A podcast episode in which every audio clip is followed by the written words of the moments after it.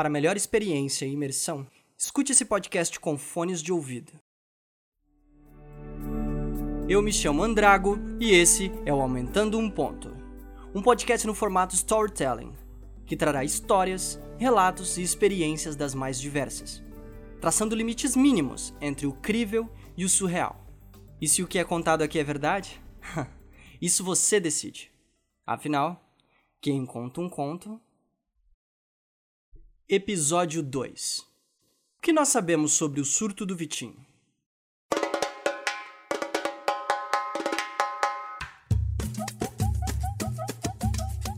O final de semana no bairro do Limão é sempre muito esperado. Na maioria das vezes é isso.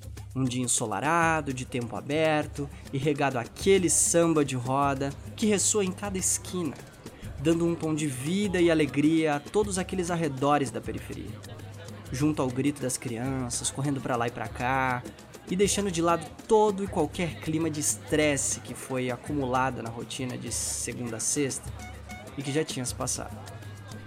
Por lá, todo mundo se conhecia. Mesmo aqueles que não curtiam tanto viver essa vida regada a cerveja, música, sabiam a importância e a identidade que tudo aquilo dava para o bairro.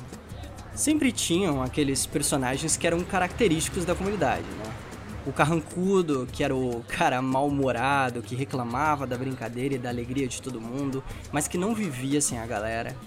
O palhaço, que vivia tirando com a cara de geral. O cachaceiro, que ia de bar em bar e chegava até a ser inconveniente, mas, mas como era conhecido por todo mundo, então ele estava em harmonia com tudo aquilo. O chato, que achava que podia dizer o que queria de quem quer que fosse ali. E o Vitinho eu coloco o Vitinho nessa posição de destaque pela importância que ele tinha para todo o clima daquela comunidade. Era o tipo de cara que era tão presente, tão amigo de todo mundo, sempre brincando na medida certa, ajudando quem precisasse, escutando quem desabafava, cantando no coro das rodas, pagando cerveja quando recebia, enfim. Que quando ele sumia por um dia, vixi, geral sentia falta. O Vitinho era um cara indispensável carismático que só. Pro dono do boteco, pro músico e até pra Dona Maria, que só vendia salgado fiado pra ele, porque nele sabia que podia confiar. Lembro que certo dia ele ele apareceu com um amigo com o porta-malas do carro com umas três caixas cheias de limões e disse que estava vendendo num preço super em conta. Era inclusive um preço ridículo, que eu nem conseguia entender aonde viria o lucro daquilo. Acho que era um real a dúzia, ou menos. E eu sei que no fim, ele conseguiu convencer todo mundo naquele dia abafado do bairro a comprar os limões. Daí ele foi no mercado e no posto de gasolina também e pegou toda aquela grana que arrecadou com as vendas para comprar cachaça, gelo e açúcar. E aí ele voltou e foi deixando um pouco em cada rodinha, casa, calçada, seja lá o que for, onde tivesse gente. E disse: Hoje todo mundo vai tomar caipirinha ou suco de limão. Eu decreto que é o dia do limão no bairro do limão, hein? Eu não tinha dinheiro para comprar o resto, então comprei os limões, pelo menos, que comprando em várias caixas, deu baratinho. E o resto ficou com vocês. E geral ria. Aquele cara era demais. Ele fazia o que fazia porque ele via retorno se aquilo gerava retorno para os outros também. O coração dele era aquele lugar onde ele morava. Só que ele começou a sumir de uma hora para outra.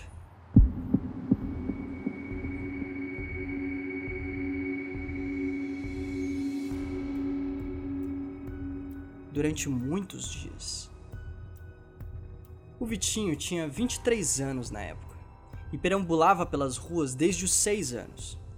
A mãe dele era vendedora daquelas que batia de porta em porta para oferecer os produtos dela. E o pai era porteiro de um condomínio próximo de onde morava. Então a família já era bastante conhecida, só que ele era filho único e, sei lá, era o que mais interagia com todo mundo ali. Por isso ele acabou sendo criado uma parte pela família só que outra parte, maior parte, pela comunidade. Ele sempre foi ligeiro e ouvia os conselhos dos mais velhos, não se metendo em coisas erradas. Gostava de aprontar, claro, mas era coisa de criança, nada pesado. E assim ele foi ganhando o espaço dele no coração das pessoas. E com o decorrer dos anos ele foi crescendo, né, junto com o bairro que ele morava.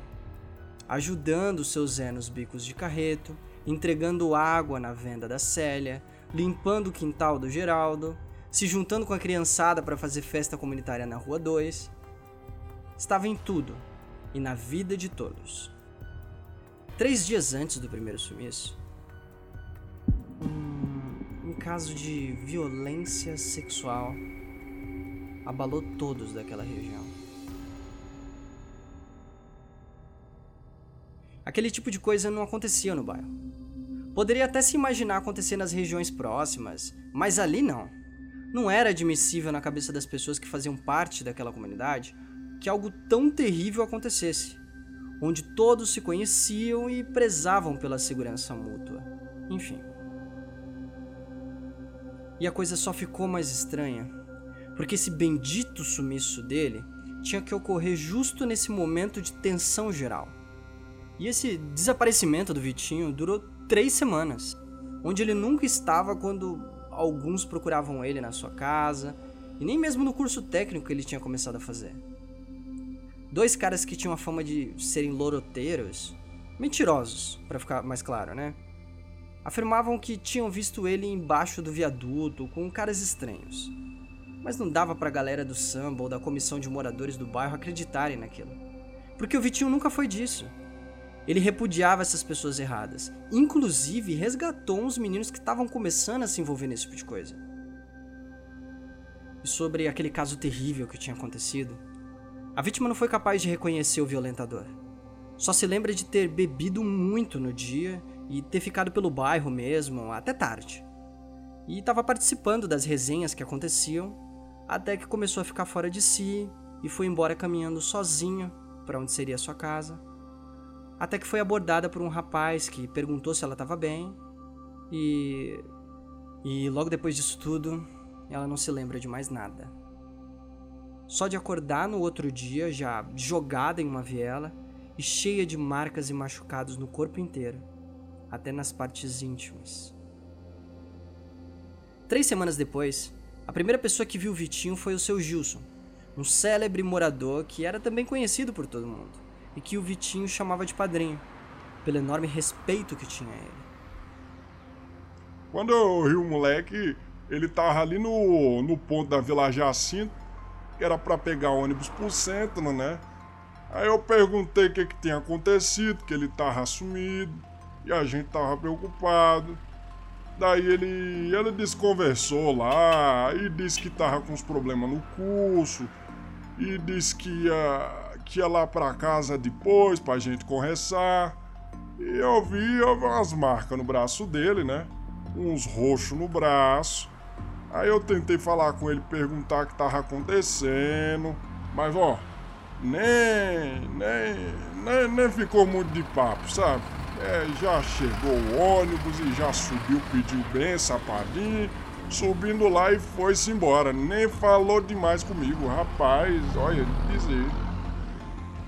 Logo depois desse acontecido com o seu Gilson, a notícia foi se espalhando entre os mais chegados e no decorrer dos dias todo mundo afirmava ter visto o menino em algum canto. Seja no centro da cidade, em outro bairro, numa lanchonete ou shopping da vida. Alguns mais apegados à religião diziam que era falta de Deus, que agora ele estava no caminho dos ímpios e que o diabo estava usando ele para fazer coisas ruins. E a história se estendeu até as últimas esquinas da comunidade. Foi de uma ponta a outra. E para esse outro lado aí já tinha chegado a informação que souberam que o garoto tinha feito algo muito errado e poderia estar tá fazendo mais coisas ruins. Até que um domingo, como todos os outros, onde já tinha se passado um mês e meio sem a presença desse sujeito tão falado, brota no meio de uma roda de samba o próprio, com um pandeiro na mão e um sorriso um tanto diferente. E, e, era diferente porque não parecia ser o seu sorriso característico. Aliás, O semblante, que era a marca daquele jovem debochado, com as testas franzidas e o sorriso largo, de orelha a orelha, agora dava um lugar para um olhar arredio, que desviava dos outros olhares que perseguiam ele, uma barba rala e desleixada, longe dos pelos bem aparadinhos e desenhados que ele tanto gostava de deixar, além de um sorriso pela metade, que parecia trazer só parte de alguém, e que a outra parte parecia estar muito longe dali. Os amigos vinham aos poucos e abraçavam, davam uns tapas na cabeça, gritavam e simulavam broncas em ritmo de brincadeira. Mas a pergunta que mais era dita para ele era: Por onde, você estava sumido? A gente estava preocupado. Dava para notar o desconforto a cada vez que diziam isso mais e mais vezes. Já não dava para contar quantas pessoas diziam isso, já que, por conhecer uma infinidade de gente por aquela região, essa mesma infinidade vinha até sua direção e o intimava com o tom de alguém que se preocupava, só que ao mesmo tempo pressionava e tentava de alguma forma mostrar que tinham intimidade o bastante para questioná-lo. E em cada pergunta, uma resposta recortada dava lugar a dúvidas na sua própria cabeça. Coisas como: Ah, eu tive uns problemas de família, daí tô resolvendo. Ou Tô um pouco ocupado, mas já já tudo volta ao normal, relaxa. E até mesmo apelava para o sarcasmo às vezes, quando dizia: É que ando cada vez mais popular e ando sendo requisitado em outros bairros agora, sabe? E ria como se aquilo soasse da maneira mais normal possível. Mas na cabeça de uns, o fato de ser requisitado em outros bairros dava cara de que os caminhos que ele andava não eram mais os mesmos e a cada caminhada que fazia para percorrer os mesmos lugares que ia, pelas casas dos conhecidos e gente que viu ele crescer, ele percebia olhares questionadores e vacilantes que pareciam intimá-lo como se perguntassem: Você é o Vitinho mesmo? Por mais que os dias se passassem e as pessoas começassem a vê-lo com mais frequência no decorrer da semana, o clima estranho ainda não parecia mudar. Depois de um toque de um amigo próximo, o Biel, o Vitinho fez questão de voltar a reajustar sua barba e o seu sorriso parecia ter aberto um pouco mais. Ele não tinha ideia do que estava acontecendo com as pessoas. Soube por cima do caso de violência sexual que acabou acontecendo no bairro, mas não buscou se inteirar tanto, disse que era algo pesado demais e que preferiria que esse papo ficasse com as autoridades e não que as pessoas ficassem criando teorias nos grupinhos de conversa Afinal, seriam só os policiais capazes de encontrar esse responsável. E ficava claro para algumas pessoas o desconforto dele quando começavam o assunto. Assunto esse que não deixava de aparecer quando alguém fazia uma pequena menção, como: E aquela coisa chata lá, hein? Será que a menina tá legal? O olhar de desaprovação do Vitinho logo vinha em seguida. Aí, velho, vou, vou mandar real pra você. Eu tô chateadão com essas ideias aí do pessoal ficar me olhando estranho. Dizendo que só porque eu sumi na época dessa tragédia que aconteceu com essa moça aí. Aí vem de ideia pra mim que eu tô estranho e tal. Pô, brother, eu, eu tenho meus motivos, entendeu? Tá foda lá em casa. Pô, irmão, eu, até entendo você ficar desse jeito, pá. Só que tu é um cara que, que tipo, além de ser muito querido aqui, faz falta. Daí você sumiu e. Ah, mas não tem essa não, Bel. Pode até falar que se preocupava comigo e tudo isso aí, mas todo mundo tem sua vida para cuidar, mano. E eu tô cuidando da minha porque também eu tenho meus problemas. E tem coisa que não dá para compartilhar assim de uma hora pra outra com, com todo mundo, tá entendendo? Tô, tô entendendo. Tô, tô entendendo. Mas fica de boa, já isso passa, entendeu? Também porque os caras vão pegar esse maluco aí. Ô, Gabriel, não tem essa, velho. Não é porque vai pegar o cara. Eu não tenho nada a ver com isso. Aí é justo o nego chegar e ficar de buchicho só porque eu sumi? Não tem sangue de barata que vê isso como certo. E todo dia vem um me perguntar o que, que eu tava fazendo naquele sábado, cara. Já tô de saco cheio disso já. O Gabriel é um cara importantíssimo na história do Vitor e com certeza é um grande amigo. Sempre esteve presente em tudo na história do cara. Mas ainda assim, foi estranho para ele lidar com um amigo que de uma hora para outra deixa de ficar tão presente como sempre foi e retorna com um semblante diferente e sem querer falar muito a respeito, só justificando que foram problemas de família e que não queria entrar em detalhes porque era tudo muito complicado, que deixava ele de cabeça quente, enfim. Ele tentou o máximo possível de continuar ouvindo e levando como se nada acontecesse, mas no fundo, até o Biel não sabia muito o que pensar de toda a situação. Agora, o que mais complicou a situação foi o que veio a seguir. A polícia começou a recolher alguns depoimentos de algumas pessoas do bairro, e justamente quando se iniciou esse evento, o garoto sumiu mais uma vez. Antes que ele pudesse ser alvo de críticas instantâneas de toda a moradia, era sabido que no dia que ele partiu, houve uma discussão pesada entre ele e seu pai, e essa discussão se estendeu até a porta de casa, o que chamou a atenção dos vizinhos e que permitiu presenciar o garoto levar um tapão forte na cara e que foi capaz de derrubá-lo ali mesmo. O garoto se desmanchou em lágrimas. Era chamado de vagabundo, preguiçoso, irresponsável. Seu pai repetia coisas que pareciam se referir ao fato dele não ajudar em casa, não ajudar com dinheiro suficiente. Mas ele chegou no limite quando o pai o chamou de animal e abusador. Levantou em um único impulso e agarrou o homem que era mais corpulento que ele pela gola da camisa, cerrando os dentes repete, e gritando: Repete, desgraçado, repete o que você, você disse. O que você vai fazer? E uma discussão acalorada que parecia que ia partir para as vias de fato. Mas o jovem hesitou. Soltou suas mãos dele, pegou uma mochila que estava jogada no chão, que tinha saído com ele, e partiu, sem dizer mais nada. Depois de algumas semanas, três semanas para ser exato, ele retornou e foi morar junto com o amigo Gabriel. Dessa vez ele permaneceu meio arredio, inseguro com toda aquela coisa. E obviamente que o clima não favorecia. A comunidade continuava resgatando ele como assunto, e alguns diziam com convicção que ele podia sim estar por trás de toda essa confusão que deixava o bairro tão apreensivo.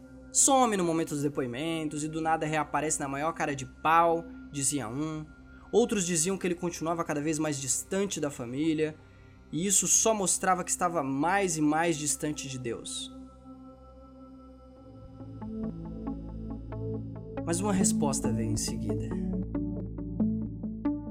quando foi confirmado a prisão de um suspeito que já estava envolvido em casos de violências sexuais anteriores, que tinha entrado em contradições nos seus depoimentos e que estava no bairro na noite do crime. Ah, o bairro inteiro se aliviava por não ter sido quem ele suspeitava. Mas isso não foi o bastante para impedir alguém que, em um domingo de curtição, onde finalmente tinham convencido o Vitinho de assumir o pandeiro em uma roda, e já se percebia que ele voltava a se sentir à vontade naquele clima que fazia tanto parte dele, um sujeito chega e pergunta: Ô Vitinho, só não sai para caçar num sábado à noite de novo, não, hein? Vai que. E aí? A reação foi instantânea. Dá para definir muito bem quando as coisas saíram do controle tudo se resumiu em um barulho súbito de cadeira arrastando, gritos e xingamentos, e logo depois de copos se quebrando. E em questão de poucos segundos o garoto tinha se jogado em cima daquele cara sem noção e parecia ter perdido totalmente a noção do que estava fazendo. Primeiro desferindo socos, pontapés, e aí depois que tentaram segurar, ele fez um esforço repentino, alcançou uma cadeira, fez algumas pessoas que tentavam segurar ele se afastar com medo de serem atingidas. E lá vai ele atingir o sujeito que ainda estava se levantando com cadeiradas e mais chutes. Até que o camarada conseguiu se levantar, né, e se situar e foi para cima do Victor na tentativa de se defender. E aí foi pior. Foi pior porque o, o Vitinho alcançou uma garrafa, bateu com ela na quina de uma mesa e partiu para cima do cara sem pensar duas vezes.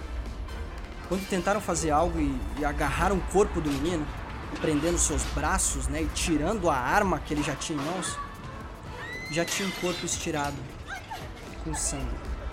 Um sangue que se espalhava lentamente a cada segundo que se passava no chão azulejado daquele boteco. Esse foi o surto do Vitinho.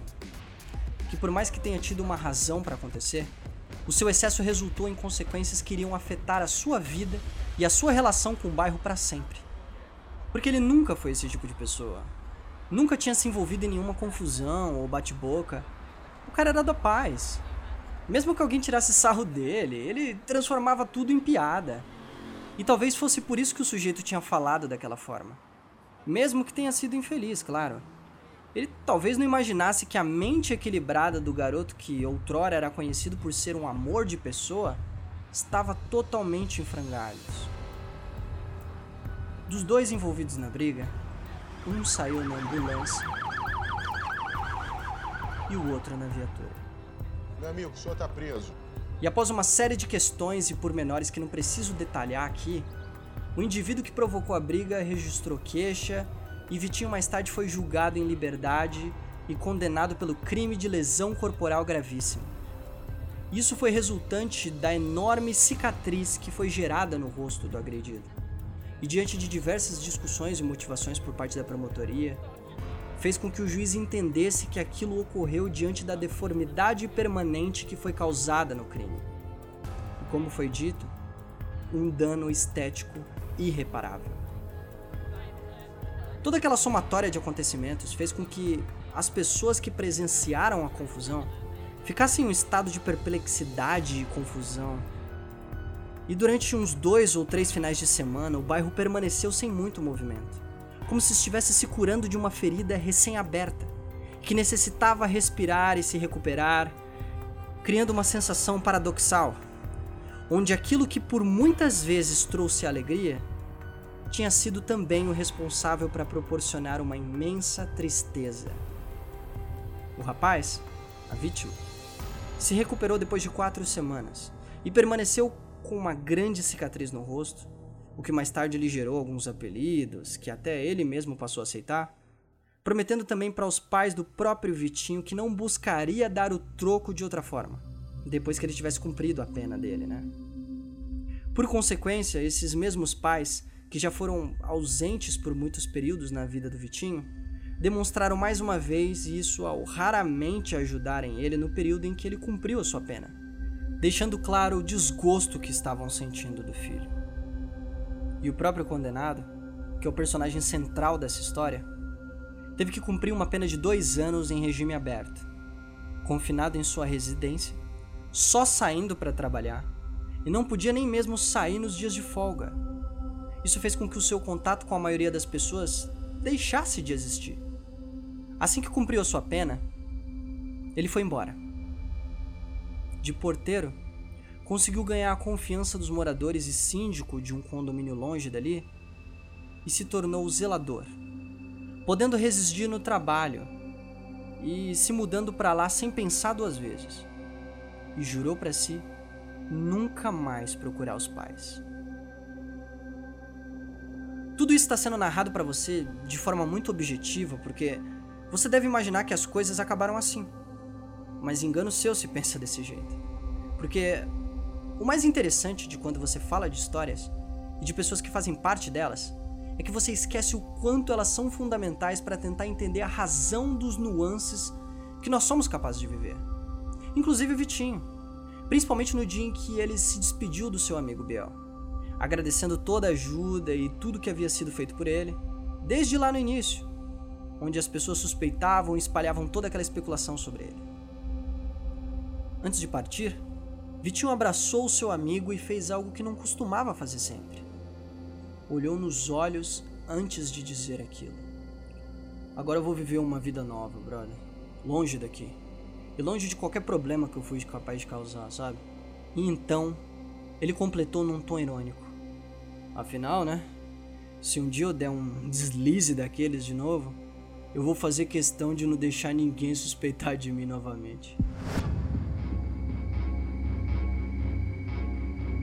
O amigo Gabriel foi deixado para trás enquanto Vitinho deu meia volta e seguiu seu caminho, deixando ser perseguido por um olhar confuso e repleto de indignação.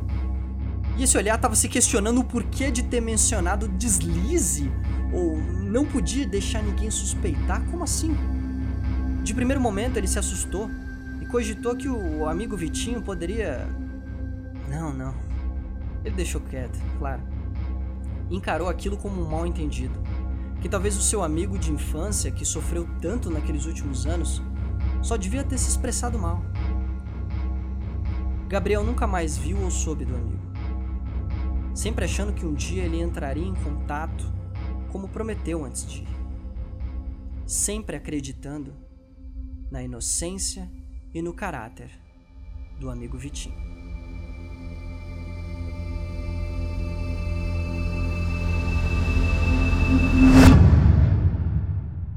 Produção e edição de som: Renato Henrique. História e narração: Andrago.